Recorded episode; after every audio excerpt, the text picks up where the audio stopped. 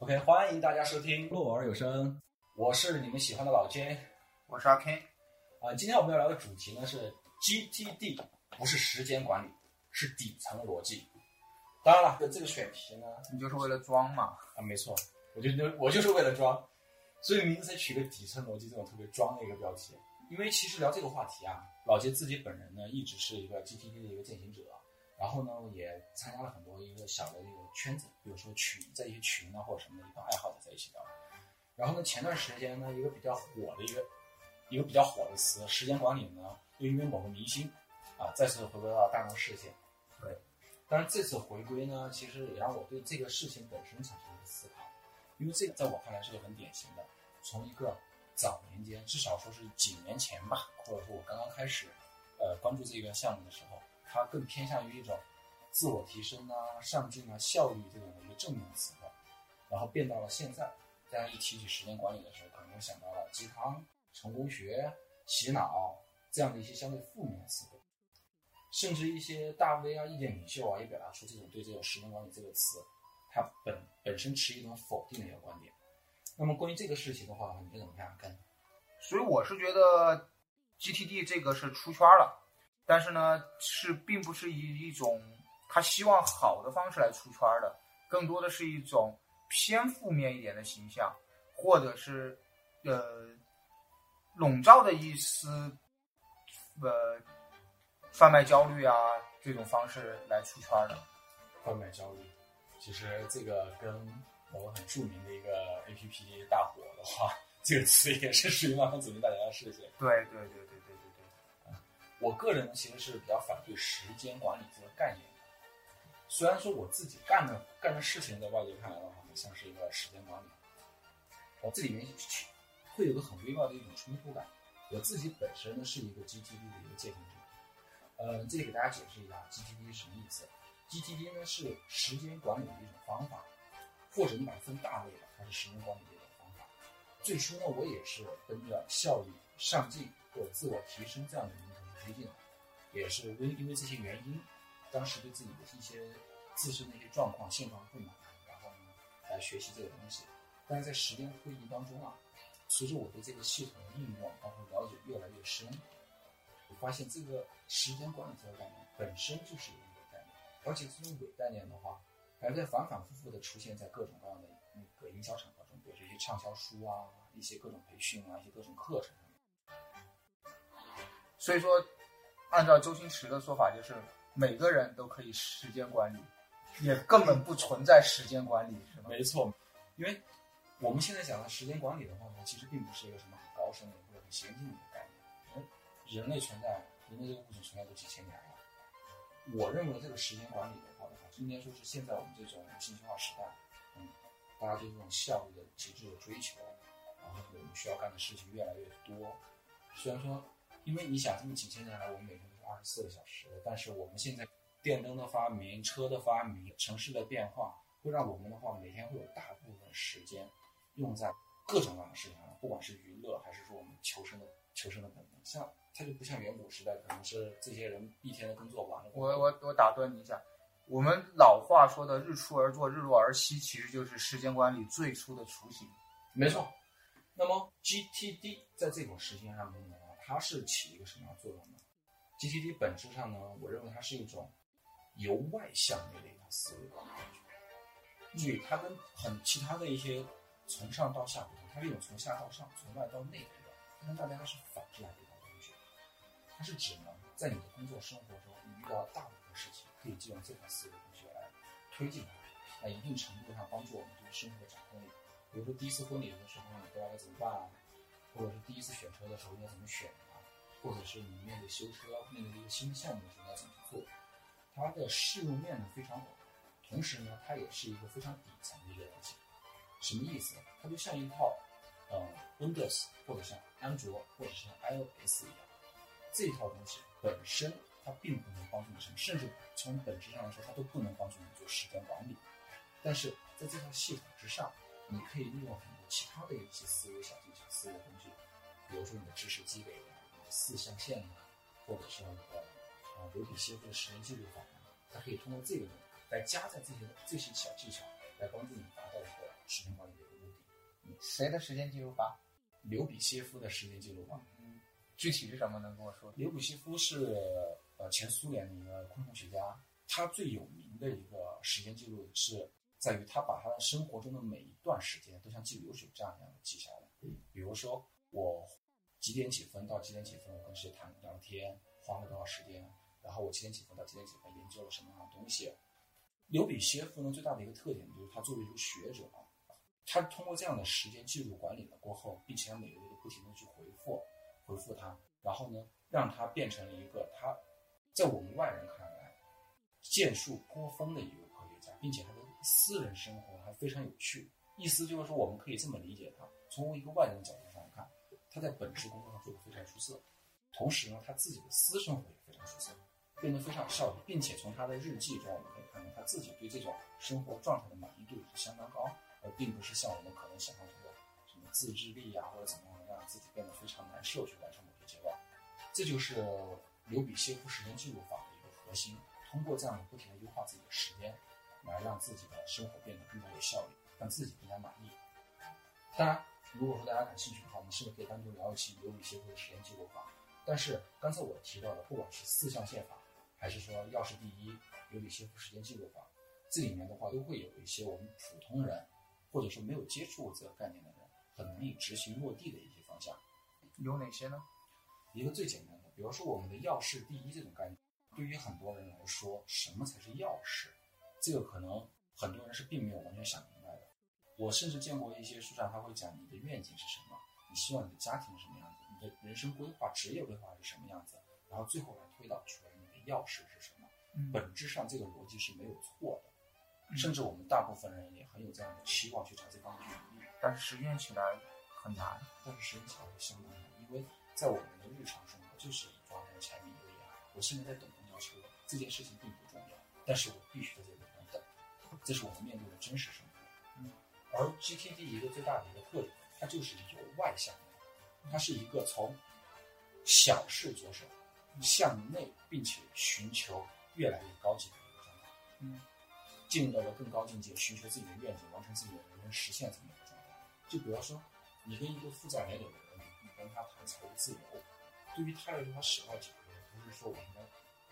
我该如何去实现财务自由？，对他首先想会想到第一时间会想到是我如何解决我身上的负债，嗯嗯而我们每个人实际上在当代生活之中，或多或少都会出现这种时间负债，或者说是这种事情的负债。在这种负债之下呢，我们每天可能有的人他的生活就是不停的命运中，嗯他要参加某某必须班，要完成自己的 KPI，嗯然后呢，同时可能还要忙着去完成自己的一些约会呀、或者一些人生目标什么的。那么在这种情况之下，他如何去合理的或者有效率的去管理自己的生活？他当他面对这种问题的时候，你很难说服这样一个人如何去通过一个更高的事业，或者说是你的人生愿景是什么？你现在哪些事情是不重要，这样子去分清楚。因为对于他此此时此刻他来说，上次让他交了一篇报告，或者是下个下个星期要参加的考试，啊，今天晚上女朋友的生日，我礼物还没有买。每件桩桩件件的事情，可能是在时间长河来看是小事儿，但是此时此刻确实会困扰。那我我是这样理解，那这个 GTD 的话，第一第一步是可以解决现在大部分产生的一个焦虑感的一个方式。从哲学的角度上，这种焦虑你是永远消除不了的，你应该学会的是与它共处。但是从我们今天要聊的焦虑感嘛，对，从我们今天要聊的 GTD 的这个话题来说的话，它是在某种程度上让你能够更平和的去接受这种焦虑，或者说更平和的去接受这种压力。嗯这个地方的话，就是 GTD 的一个很奇妙的一个很巧妙的一个地方，因为这套系统呢很简单，并且它的事情是从小事开始。也正是因为它是从小事，它是从我们的柴米油盐每天要面对的一些具体的事情开始，而向深探讨到你的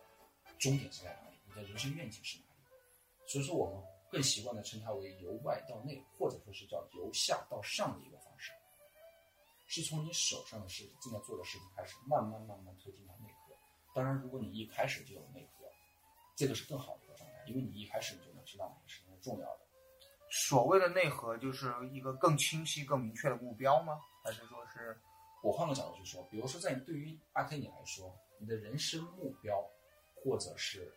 你的四十年计划，你有没有一个想象的一个图，或者是比较相对比较清晰的一个画面？暂时没有。对，其实我也没有。而同样的问题的话，我问过一些身边的一些朋友和一些同事，其实大家的话可能会说出一些，比如说我想环球旅行，或者说想挣大钱，或者说是我想更多时间陪陪家人，或者说想成为什么什么样的人。有的呢可能会小一些，但是也比较模糊，这个很正常，因为这个是我们生活的一个常态。如果说你是要成为一个科学家，那么此时此刻你从事这份工作，未来这个目标是没有意义的。如果这个目标清晰的情况之下，我现在应该做的可能是要考虑去找一个科研的岗位，或者是离科研近一些的岗位。嗯，这是我们从直觉上来说是符合直觉的，对对，没错。符合直觉的。但是我们的现实生活中呢，情况却是，可能我不清楚我是想当科学家还是什么，而我此时此刻还面临着下个月的信用卡要还。对啊，我觉得，我觉得通俗的用一句话说，就是活着才能当科学家呀。现在是的现在是要活着呀。是的，那么这套系统的妙处呢，就妙在它是从眼前的事情开始，先让你清掉了眼前的事情，再来有足够的时间和精力去思考那些更大的事情。我们人脑可以同时装的事情的话，同时思考的事情的话，其实就是那么几件事情，就是那么四五件事情、六七件事情。虽然说我们每天会有很多想法，但是如果这六七件事情一直在你的大脑中循环徘徊，在这种情况之下，你需要的是把这些这些事情给，要么处理完它，或者是要么找一个东西把它记录下来，不让它自己忘掉。这样子你才有更多的大脑的空间，更多的思维去处理一些更高级的事情。我跟你实际打个比方吧，你生活中有没有遇到过，你下班下班的时候，你老婆跟你发个信息说家里的牛奶快喝完了，这种时候的话，你应该怎么处理？打开京东。对啊，我们 GTD 也要与时俱进嘛。是的，是的，没错。在我们真实的生活当中，这种事情它并不是说非常重要的事情。我少多喝一顿牛奶，或者说少喝一顿牛奶，其实没有，并没有那么大的影响。没错。啊，但它确实是个事儿。对。然后呢，对于这种事儿的时候呢，特别是这种小事，有没有过错过了，或者没有及时去完成？嗯，我觉得，我觉得更好的例子是烟烟抽完了吧？烟抽完了没有烟了，对伙计回来了要去买烟。对。我觉得更更，我觉得对于你对于你刚刚举的这个例子，更更直观的说法是烟抽完了，可能更感同身受一点。是在我们生活当中的时候，就会出现这种，它有一有一些是有固定的期限，它不一定是一个时间，但是它是一个状态。比如说某个状态完成了，你要进入到下一个状态，或者说就是一些时间，比如说你要去报名，要去考试，或者是是星期五是老婆的生日，我需要去提前准备礼物或者订餐厅。各种各样的情况，当然我们解决的方案有很多，但是可能一旦错过了这个时间节点，或者错过了这个时间节点，会更占用你更多的时间，或者说是它不是一个最优解。本来你就是最优解的，你没有在你没有在最好解决它的时候解决它，那你就会花一倍甚至更多的时间去弥补这个你最好解决它的问题。那么在古话中，古话也就叫小事小动不苦，大动受苦。嗯。那么其实这是同样的一个概念，这是很典型的一个应用场景，啊，但并不是 GTD 唯一的一个应用场景。我们现在换一个比较复杂一点的项目，可能我们很多人面对很多项目或者一些事情的时候，是大家是第一次遇到。比如说，你现在要招婚一个死党策划一个婚礼，对，啊，像现在比如说是八月份，这个死党的话计划十二月份，可能圣诞节那天他准备跟他的女朋友结婚，他希望你能帮他进行一个策划。嗯，那么你会怎么处理这件事情？我我首先想问问你会怎么处理？如果是我的话，首先第一个我知道我自己，他既然把这个东西交给我了，我会评估，综合去评估一下我有没有这个能力去承接这个。如果我承接了，如果我承接了，那么我就会用到我 GTD 的方法来做这个事情。第一，从我自身角度来说，我对这个东西是外行。他之所以把这个事情交给我的话，他是他是因为相信，可能是在某种程度上是相信我的眼光，或者说是相信我的一些办事能力，处理办事能力，并且他跟我关系非常好，他希望可能我赋予这件事情一定的意义。嗯，那么在这种前提之下的话，我作为一个外行，我需要做的第一件事情，可能哪怕不管说现在是几月份，他是十二月二十四号结婚，那么现在是八月份，那我可能会选择的就是第一件事情，先查询一下本地的婚庆公司，对，这是一个对，同样我我的回答就是我告诉他我罩不住。对，不管哪一个，总之我们是希望这个事情能圆满的解决，去解决它的，对对，或者说不希望砸在我自己手里。就包括我我刚才我罩不住，我觉得这是一个比较圆满的一个解决方案。当然，当然我我会我会陪着他一起去选，如果他需要的话，我陪他一起去选。我如果我有精力有时间，我也愿意的话，我会陪着他全程参考。但是我是觉得，那 GTD 的话，还有一个问题就是专业的人交给专业的事儿去做，对吧？没错。那这婚礼这件事儿，就是我罩不住。我我们现在谈论的是要照顾的一个情况，因为这也是我们处理就是学习 GTD 的一个意义。嗯，这件婚礼这个事情，因为是朋友的婚礼，我们是可以推脱的。嗯但如果是自己的婚礼呢？或者说这个时候你要面临着你人生中第一件公司的一个并购案呢？或者说，或者说你决定跟你的朋友去做一门做一门事情，你们决定一起合伙去创业，大家都是第一次创业的时候，在我们面对很多未知的时候的时候，我们可能是需要一些思维工具去帮助我们，帮助我们去顺利去推进这个事情，哪怕大家都是外行的情况之下。没错没错。人生中有很多这样的第一次。那么我现在给大家做一个很简单的一个，做个简单的一个讲解，我们 GTD 是怎么样去完成这个事情的。当然，我会穿插在我们 GTD 这个项目当中，好的去去去去做这个解。好了好了，终终于要来实力了，终于要来实力，就喜欢听这个。首先啊，GTD 常规的执行层面上面，我们可以把它理解成是有一个 X 轴和 Y 轴两个方向的。嗯我们日常生活能执行的呢，是在横向的 X 轴上面。嗯而一些不能执行的呢，我们会把它列为 Y 轴上面。我们脑海里先出现这么一个模型，在这个模型上面，我们想象一下，我们日常生活中的所有事情，注意是所有事情，所有事情，我们做一个想象，分为五个步骤，嗯分为五个步骤。第一个步骤呢，我把它叫做捕捉或者叫收集，嗯它是什么意思？是我们生活中的所有事情，注意是所有事情的任何想法也好，比如说我太我太胖了，嗯我要跟朋友创业，嗯或者说是我要参加公司的并购，或者说我要帮朋友策划婚礼，嗯任何事情，你把它写下来，或者是放在一个特定的地方。我把这个行为叫做一个收集捕捉，嗯因为它的核心本质是要清空你的大脑，是要把你大脑在强行记忆的这些事情，要变成一张清单也好，或者说一张 to do list 也行，或者说就单纯的只是写在本子上也行。我知道他写在那个地方，我不会忘。嗯是为了这个工作，这是第一步做。第二步叫明确或者叫定义它，明确这个事情的意义或者去定义它。这一步的话，相对来说呢，就是比较复杂一些的。在我们的生活当中，有的事情它可能是我要去做的，有的事情是我需要知道的，有的事情它可能只是在我脑海中一闪念，或者说此时此刻已经没有什么用了，或者是怎么样的，或者是有的事情可能都会分多个步骤去做。我要定义我刚才整理出来的、刚才收集到的所有事情。比如说，一个坏掉的椅子在我面前，我需要决定，我是要把这个坏掉的椅子扔掉，还是买新的椅子，还是说把这个椅子修好它？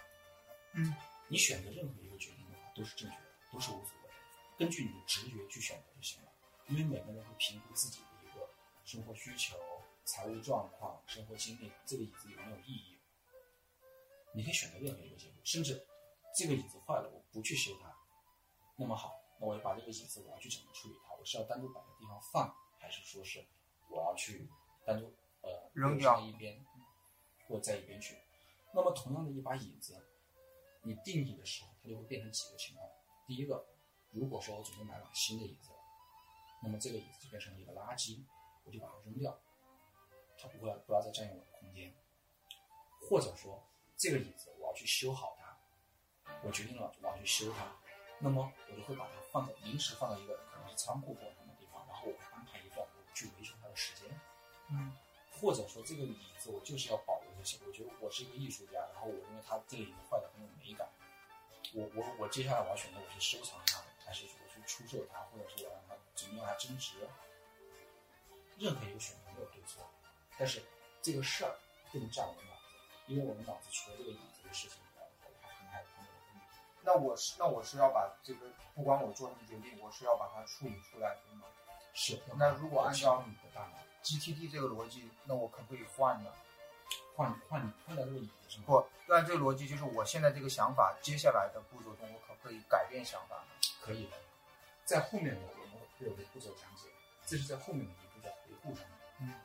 当然，我刚才讲到的第一步是收集，收集你所有事情，不管是有形体的还是没有形体的，二三盘旋的，只要是你跟你有关的事儿，你能收集。第二步，刚才我讲的是定义，定义它的时候，刚才我跟你讲到的是垃圾，或者是你去修它，或者是怎么样的。当然，也有一些其他的可能，你会把它拆了，然后放放在那个闲鱼上面，这个椅子很有艺术点，上面可能有些雕花或者什么的，嗯你可能放在闲鱼上去卖。不管你选的什么都行。第三步的话，我们就把它叫做组织整理，或者叫 organization。在这里面的话，可能英文会表达更顺畅一些，因为它跟定义是本质上是联系在一起的。嗯当我定义它的一瞬间，我就明白这是一件事儿，是要做的还是要干嘛的。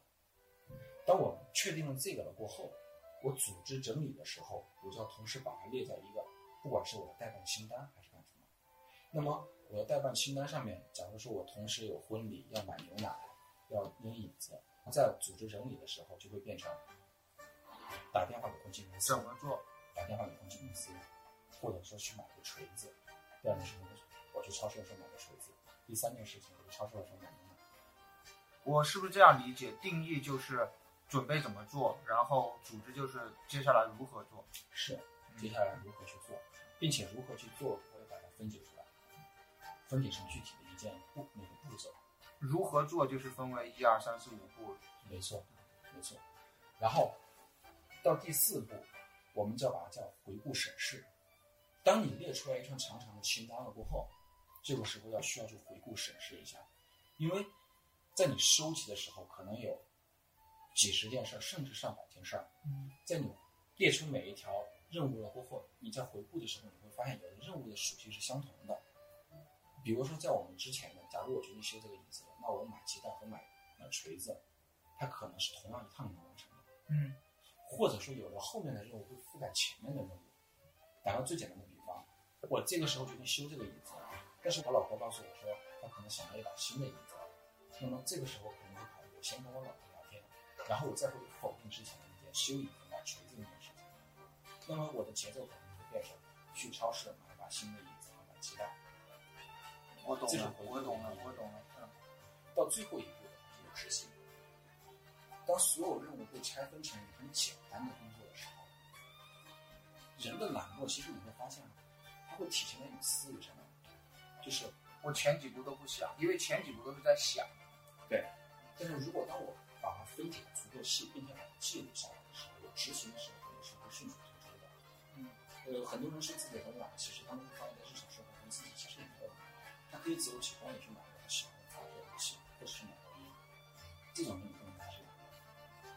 是因为是因为他是懒懒的点就在于思考，或者是前提或者是状态，或者是一些其他的一些呃思维禁锢，或者是一些其他的，比如说像有的人去健身房，大家可能因为这个健身房停车难，或者是排队需要要排队洗澡，或者说那个私教滴里呱啦的，他可能会心里给自己心理预设一个这样的障，他就不会愿意去了。而当你把所有事件分解得很细了过后，他在某他在一定程度上就帮你缓解了这，或者说是你会发现其实没有这些障碍是不存在的。当然，GTD 它并不是一个像神一样的，就我用了 GTD 所有问题都能解决。GTD 可以让事件变成这么几个结果：第一，事情成了；嗯第二，事情失败了；第三，事情变了。嗯这是我们用 GTD 的一个效果。嗯但是如果不用 GTD 呢，虽然说也会有这个效果，但也有一种可能是事情拖黄了。嗯对对对对，当然清单也有异曲同当然 GTD 在清单的基础上会更走走更往前一步，它至少避免了一个事情拖黄的这么一个情况。嗯，因为有的时候我们可能会生活之中会有很多各种各样的信息，当像我们涌入涌入的时候，事情拖黄了，可能有的时候会丧失丧失一个很大的机会。而，这个机会可能甚至说是在你的人生当中，或者是可大可小，影响影响力是可大可小的。没错。那么我们再回顾一下刚才提到的几个步骤。首先呢是第一个是第二个是定义，定义、第一组织、第三个是组织，回顾，第四个是回顾，然后是执行。第五个是执行。在这个基础之上的话，你会发现把你生活之中你你能所想到的或者你面对的所有情况，都会集中在一个，不管它是表格，还是一个软件，还是一个东西里面，而不会再在你的大脑里面了。那我以刚刚你说的婚礼为例，我尝试一下这种方法。首先，一个婚礼，那我们必须罩得住，必须要做。嗯，那首先是捕捉，捕捉我们就会去想到婚礼分为几个大点：第一，婚宴；嗯嗯第二，整个的仪式；第三，整个婚礼前的准备。这是我能马上捕捉到的三个点。那我们选取其中一个来说，我们就说是准备吧。嗯，我们说准备。那么准备的话，我们就会涉及到组织，组织呢就涉及到，比如说是衣服，嗯呃，家里面房子的布置，嗯，然后喜糖喜帖，加上烟酒，这些是要准备的。是啊这是我能马上想到的组织。是，这样子，就是其实你刚刚是做了一个很典型的一个 GTD 的收集嗯到定义这么一个工作。然后再接下来组织就是我要买什么样的婚纱，我要穿什么牌子的衣服，我要我要用什么牌子的皮带，然后我酒要买哪个品牌，哪个品牌更合适，我有多少桌，哪个品然然后哪个品牌的性价比算下来就跟我的预算的一个符合，然后我烟大概有多少人抽烟，我要用到多少包，嗯，这是这是组织对吗？是的，那回顾就是，然后大家回顾说，哎，不要喝不要喝太撇的酒，我们婚礼还是要面子，我们还是要五十亿。回顾，并不是对人或者对这个场合的回顾，而是对事项的，而是对你已经分解的事项的回顾，已经分解的事。刚才你提到了，我要去买婚纱，嗯或者订衣服，或者说我要去买烟买酒，嗯或者说是我要去那个，或者说我要去订酒店，嗯，啊，或者是我要去订酒店。我订婚车嘛，酒店是在可能是在我们定义的第一、第二定那个捕捉那一步，酒店就已经是另外一个范畴了嘛，是婚宴的范畴嘛。是当然，我们做全，因为我们 GTD 要求的是一个全盘的一个分解，那么事件是没有先后顺序的。嗯在这个事件上面，你刚才提到了可能是婚礼的部分，第二个是宴的部分。嗯，那么我们在宴婚宴的部分，它可能就会分解成订餐厅，嗯或者说是呃呃订来来宾，嗯各种各样的。但这个时候我们就会回顾的时候，我们就会发现，在我们的清单列表上面会有买烟、选衣服、订餐厅嗯这三个肯定是有的。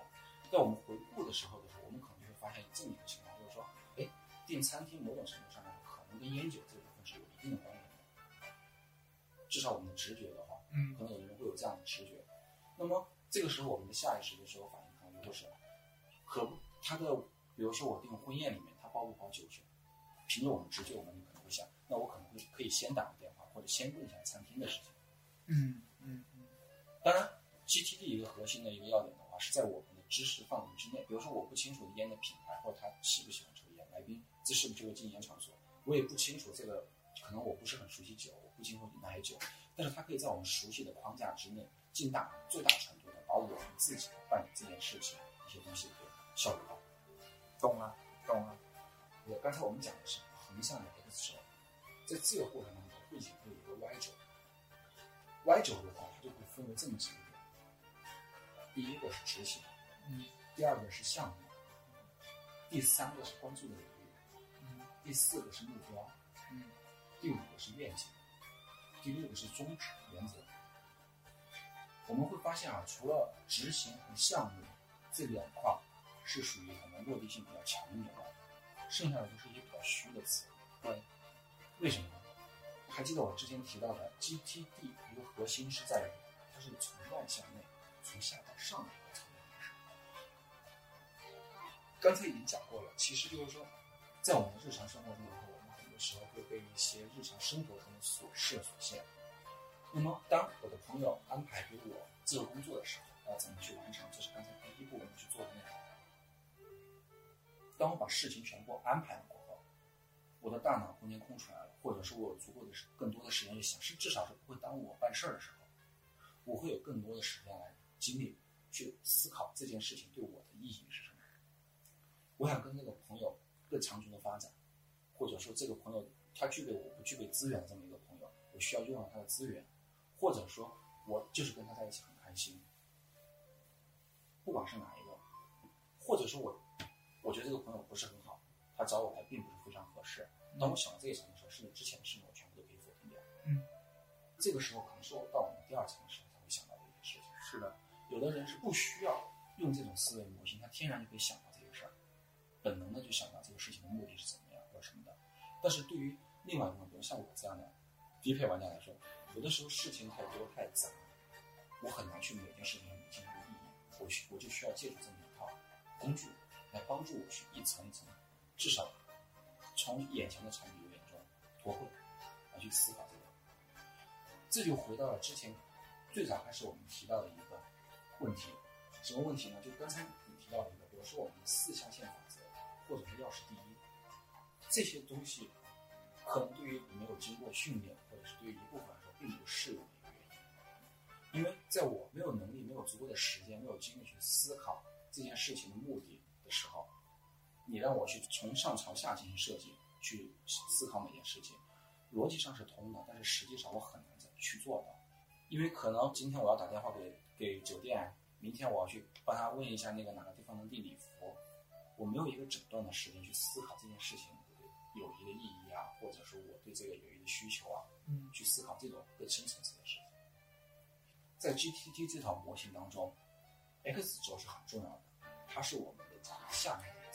或者是外面的一层，由内到外的外，由外到内的外。对，由外到内的外。因为我们每个人，不管说是你的内心是有多么大的抱负，或者是不管是马云、马化腾，甚至巴菲特，你的股票也是一直一直的买，一直一直的挑。当我们时间段切割到切割到当下的时候，切割到当下的时候，大家做的事情其实是差不多的。嗯，不管你是在谈一个公司的运营方案，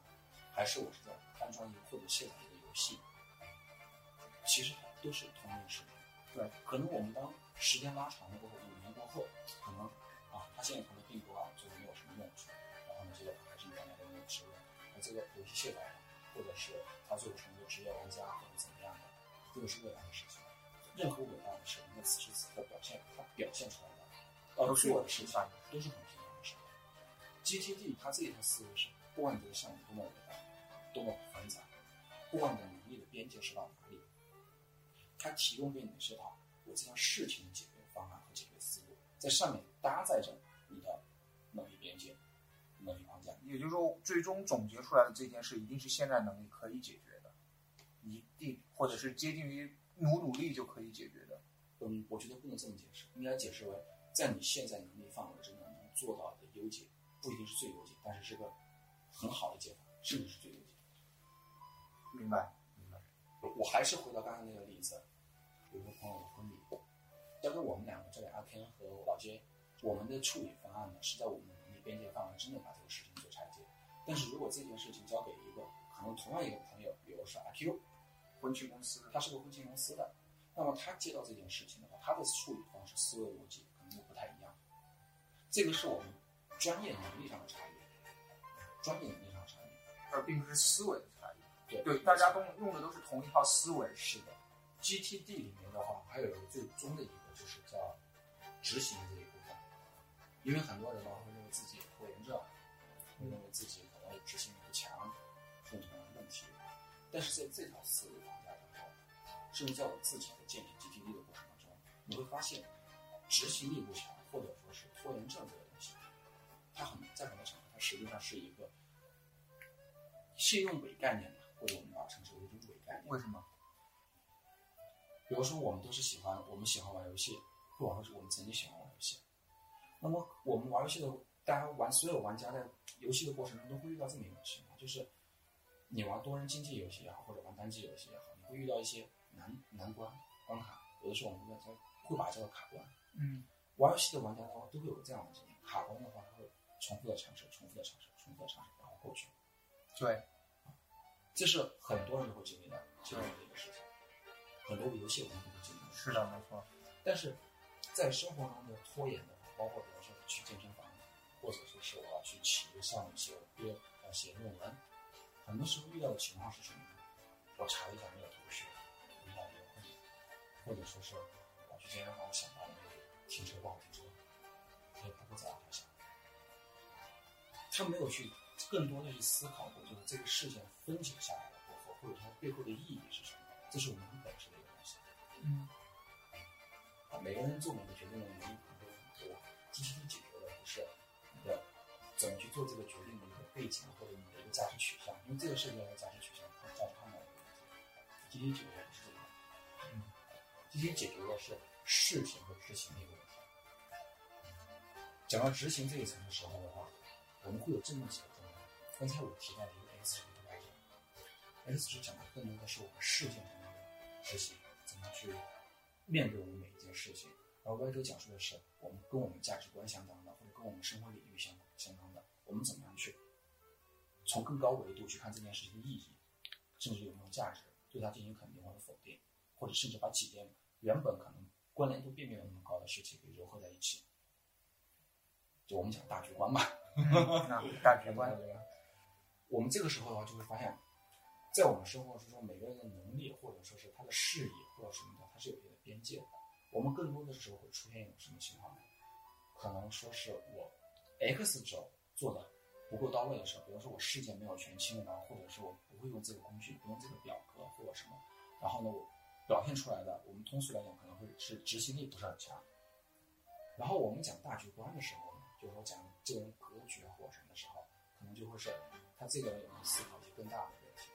呃，说的装逼的，他说 bigger than yourself。嗯对，你会不会想一下你的，你跟这个地方的关系？比如说，你从宇宙的视角去看待这个事情，从国家的视角，从城市的视角，从家庭的视角，或者从十年的尺度、四十年的尺度，还是从这个月的尺度去看待这个事情？可能我们都会得出完全不同的结论。嗯有的时候我们说一个人的格局更大，其实往往就指的是他的尺度可能更大，不管是空间上思思考的尺度更大。是的，是的，是的。如果说是我们在生活当中，有的人就是说是，或者说我们自己，我们不要说别人，就说我们自己，有的时候天天想的是被那些柴米油盐的这些事情所纠缠的时候，我们也想说脱困一下。一个是你的格局、视野、尺度，另外一条线呢是你的执行力，通俗的执行力啊，嗯这也是为了方便方便介绍，通俗的执行力就会形成一个 X 轴一个网站，而 GTD 就解决了这两个问题。当你的执行力不够、视野不够的时候，我们通常讲的这个人是属于一个什么状态呢？这个人就是属于一个可能是属于一个被动，非常焦虑的。非常焦虑、被动，然后呢，感觉什么都无法掌控，或者掌控能力很有限。那么有的人呢，我会我会发现他很有很有视野、很有格局，但他可能不管是资源啊或者什么，他执行力这方面稍微差一些。我们会管它叫什么？叫做空间感。然后或者说是叫做，当然就是老话里面就说这个人只会是吹牛只会吹牛。然后呢，可能在现在来说的话呢，我换个褒义的词，就是说他好高骛远，哎好高骛远也不是褒义啊，换个就是说相对词就是说这个人只会去想，没有没有办法去做。但有的人呢，他是属于可能我执行力会非常强，我的格局可能是没有，但是会比较低一些。瞎嘛。像，那么可能对于公司组织来讲的话，可能这样的人也是，这样的人的话，可能是个优秀的士兵、优秀的销售、工具人、优秀的工具人。对于我们个人来讲，个人的人生的成长来讲，其实我们想要达到的一个状态，其实很多人想到的状态是对自己的掌控力是足很强，同样自己的对格局是很高，就是所有最好的永远是在第一象限嘛。没错。而 GTD 的话的话，就是通过就是这么一个工具，它能帮助我们从柴米油盐这个事情之中，一步一步上升到进入一个更好的状态。但是，第一象限是永远存在的。就是帮助我们在外轴上往上走，但实际上执行力这个还是要靠另外一个维度的东西去讨论，嗯或者说是它能解决你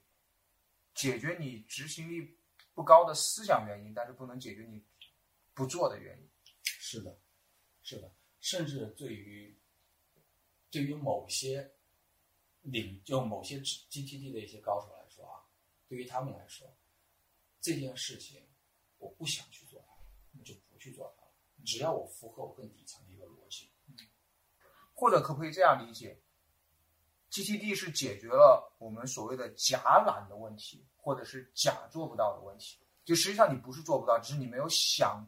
没有想清楚怎么去做。实际上你不是懒，你只是懒得去想怎么做这个事情。没错，你这个总结的非常精准，总结的非常精准。GTD 的本质的话，它是一个，它不会去解决你想做或者不想做这件事情，它解决的就是一个很底层，你可以通过四象限、番茄钟、思维导图，或者说是一些其他的思维工具，来帮助你解决事情的工具的工具。大概明白了。那其实我觉得下次的话，我们可以把其中一个再深入的讲，比如说番茄钟。那我也看到网上有很多介绍这种番茄钟的一个，甚至说是软件或者说是一种思维方式。如果有机会的话，我希望能够老杰再来分享一下番茄钟的这个概念。可以，如果说大家对这个各位听众朋友们对这个东西感兴趣的话，也可以给我们留言，大家想听一些什么样的内容，那么我们也会针对这些内容的话，包括我们自己可以说是去查阅一些资料，或者我们自己聊不了的，我们可以找一些相关领域的高手。来跟大家一起介绍一下，聊一聊这方面的话题。好的，也希望我们摆脱掉假懒或者假做不到的情况，然后大家每个人生活越来越好吧。